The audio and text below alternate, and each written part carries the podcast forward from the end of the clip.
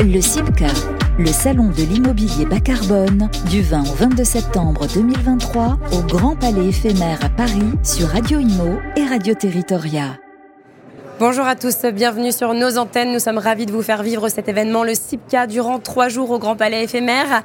Et j'ai le plaisir de recevoir François Jolivet, député et vice-président de la Commission des Finances. Bonjour monsieur le député. Bonjour madame. Alors vous êtes euh, député de la première circonscription de l'Indre.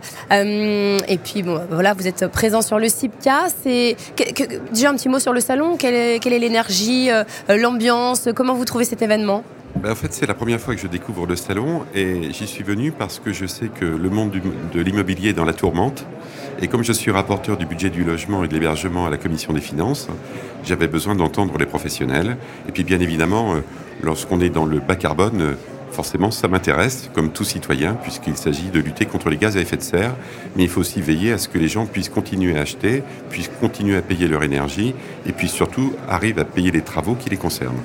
Alors vous, êtes venu sur le terrain en fait pour prendre euh, justement les... Je suis venu prendre le pouls et, j'espère y croiser d'autres élus parce que je pense que le secteur de l'immobilier dont tout le monde parle sans souvent connaître son contenu euh, pourrait venir ici s'informer. Alors c'est vrai que c'est ce qui est souvent reproché hein, de la part des acteurs de l'immobilier, des professionnels, euh, que, le gouvernement ne, va pas assez sur le terrain, ne, prend pas assez peut-être le temps d'aller sur le terrain. et justement là, donc c'est appréciable que vous veniez sur ce genre d'événement Alors moi, je ne suis pas membre du gouvernement, donc je ne vais pas porter jugement le concernant, mais en tout cas, ce qui est sûr, c'est que parmi les parlementaires, euh, parmi les élus, euh, il y a beaucoup de gens qui parlent de logement, qui ont une idée à peu près de ce qu'il faudrait faire, mais lorsqu'on modélise ce qu'ils proposent, on s'en va dans le mur. Alors déjà, peut-être qu'on y va en essayant de faire des trucs. Donc aujourd'hui, euh, le gros sujet, c'est la remontée des taux d'intérêt. Et les taux d'intérêt, eh bien, je crois qu'ils vont être durablement hauts et ce qui signifie qu'il faudra sans doute repenser le modèle économique de la construction. C'est vrai qu'ils viennent d'être remontés par euh, euh, la BCE. Euh, Christine Lagarde a, laissé sous-entendre que c'était probablement pas la dernière hausse. c'est vrai que d'ici la fin de l'année, on s'attend à des, des, taux à 5%, aux alentours de 5%. comment comment refaire partir justement cette machine, la machine, parce que c'est un peu les, la locomotive en fait je, pense que nous sommes entrés dans un tourbillon. Alors, je vais d'abord penser aux destinataires des logements. C'est qu'il y en a, à mon avis, euh, je ne crois pas à la crise nationale du logement, je crois beaucoup plus à des crises territoriales. La problématique dans le département de l'Indre n'est pas celle de la région parisienne, n'est pas celle de Bordeaux, n'est pas celle de Royan, n'est pas celle du Havre. Ah, comment ça se passe Et n'est pas celle de Dunkerque. Alors, chez nous, euh, on a une population qui continue à baisser. Mais en revanche, beaucoup de gens voudraient habiter tout de même dans du logement neuf. Et nous, c'est la crise du logement neuf. Ah oui.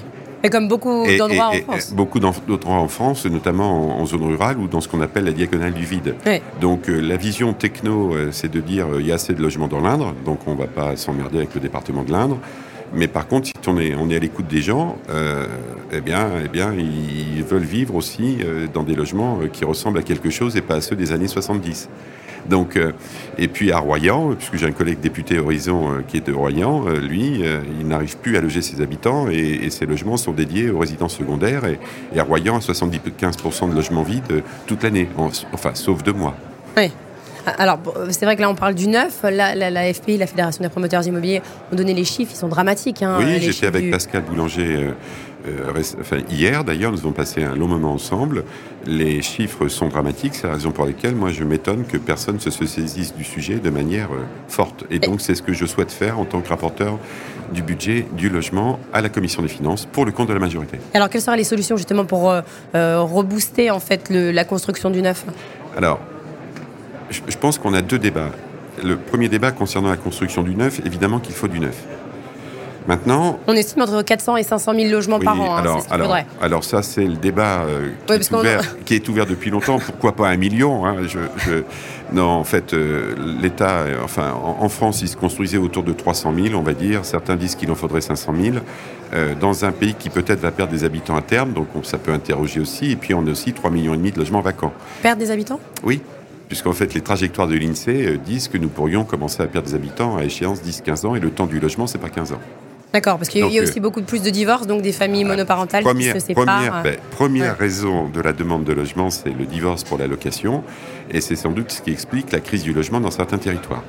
Donc, mais avant de produire, bien sûr qu'il faut produire du neuf, donc je ne suis pas anti-neuf, mais il faudrait aussi s'attaquer au stock.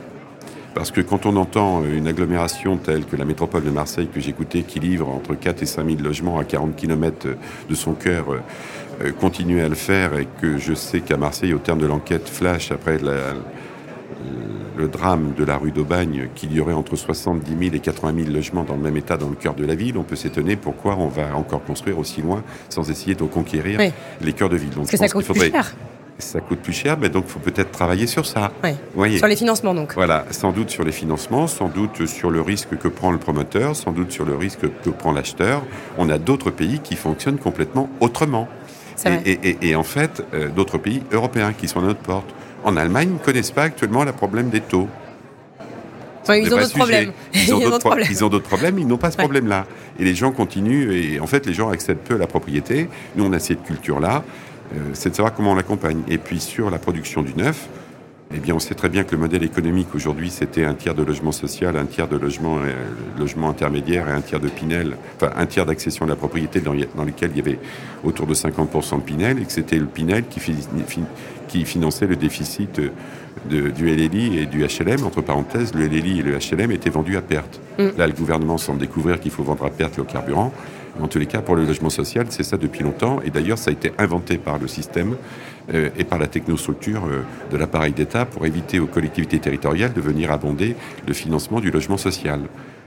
Mm. Donc ça veut donc dire qu'il ne faut pas mettre que l'acteur État autour de la table, mais sans doute aussi l'acteur collectivité, et pas oublier les promoteurs, et pas oublier non plus les acheteurs, donc tout le monde, banquiers, tout le monde autour de la les banquiers, mais aussi ceux qui sont euh, et qui attendent un logement.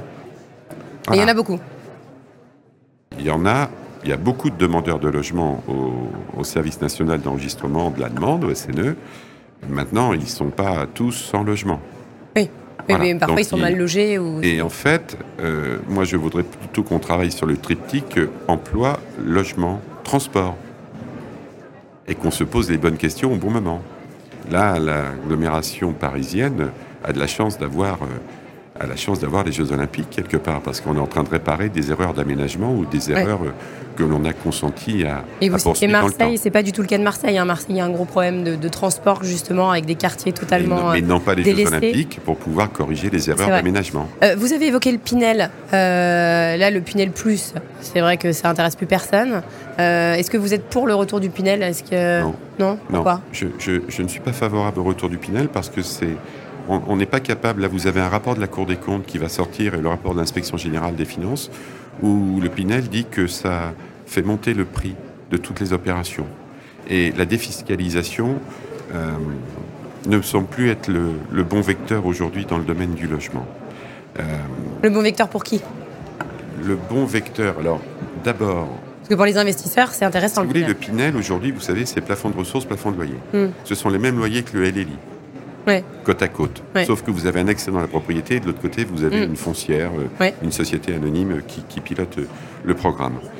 Euh, tous les, enfin, les services de l'État, l'inspection générale, la Cour des comptes, des organismes extérieurs considèrent que le Pinel a fait monter et les prix du foncier, puisqu'en fait, celui qui vend intègre la défiscalisation, donc va en prendre un morceau. Les promoteurs disent euh, euh, ben, nous on achetait, on se disait qu'on n'était pas équilibré, puis finalement certains renonçaient, puis leurs copains promoteurs finalement eux achetaient au prix et s'en sortaient quand même. C'est que ça fait monter les prix. Et donc je trouve que c'est. légèrement. Je, hein, trouve, je trouve que c'est. Ben non, en fait, quand vous avez un logement social, quand vous avez un président de métropole qui dit euh, à un promoteur. je ne veux pas que vous vendiez à plus de 2500 euros le mètre carré de surface utile du logement social et que le prix de revient d'ensemble est à 5000, ça veut donc dire qu'il faut que le promoteur se récupère 2500 sur les autres. Hmm. Et là, je, la dernière personne que vous avez interviewée disait euh, eh ben moi, c'était le Pinel qui me permettait d'équilibrer le LLI et le, le logement social. Oui. Et, et, donc, ça voulait donc dire que c'était l'acheteur-investisseur qui finançait l'équilibre des deux opérations qui, sont considérées d'intérêt général.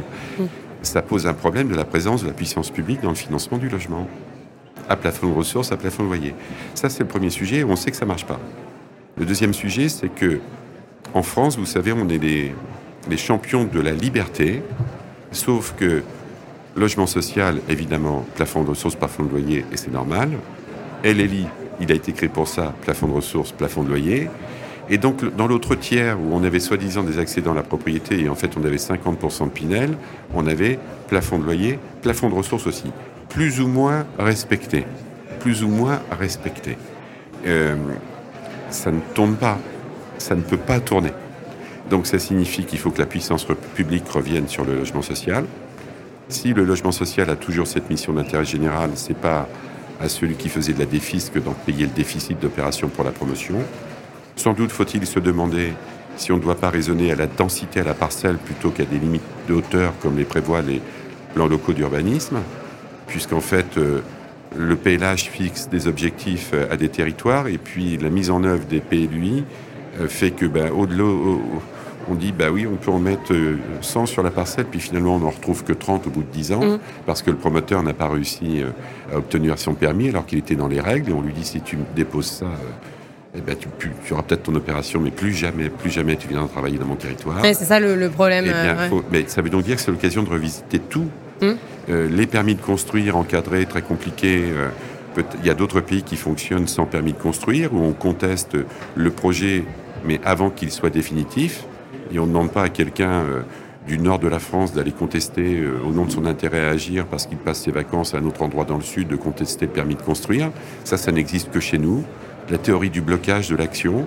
Et je pense que si les promoteurs, ils avaient déjà un peu plus de liberté et que leur taux de rentabilité interne de plan qu'ils étudient quand ils signent une promesse était respecté, déjà ils auraient moins ce sujet-là, ils pourraient mieux discuter le prix. Et puis ensuite, il faut qu'on arrive à trouver le problème, à trouver une solution à la remontée des taux. Mais je ne crois pas que ce soit la défisque qui, sera durable. La preuve, c'est que la défiscalisation, même en Pinel Plus, on dit que ça marche pas, mais ça marche quand même un peu. Il y a plein de eh promoteurs qui n'en font pas. Ben oui, mais ça marche quand même un peu, mais ne trouvent pas solution. Même ceux qui en font ne s'en sortent pas. Donc euh, le sujet est tout autre. Et je mm. pense que c'est l'occasion de, de, repenser le modèle économique complet de la construction. Et donc pour vous, la, la, la, Il faut préserver le prêt à taux zéro. Oui. Mais il sera epsilon, epsilon dans les opérations de construction. Là, on est sur euh, un salon euh, orienté vers le, le développement durable. Et, mais voilà, il faut qu'il y ait des gens. On, normalise des choses et on a des chercheurs qui travaillent pour améliorer la performance des logements, mais par contre, par contre on n'arrive pas à s'en sortir euh, dans le financement.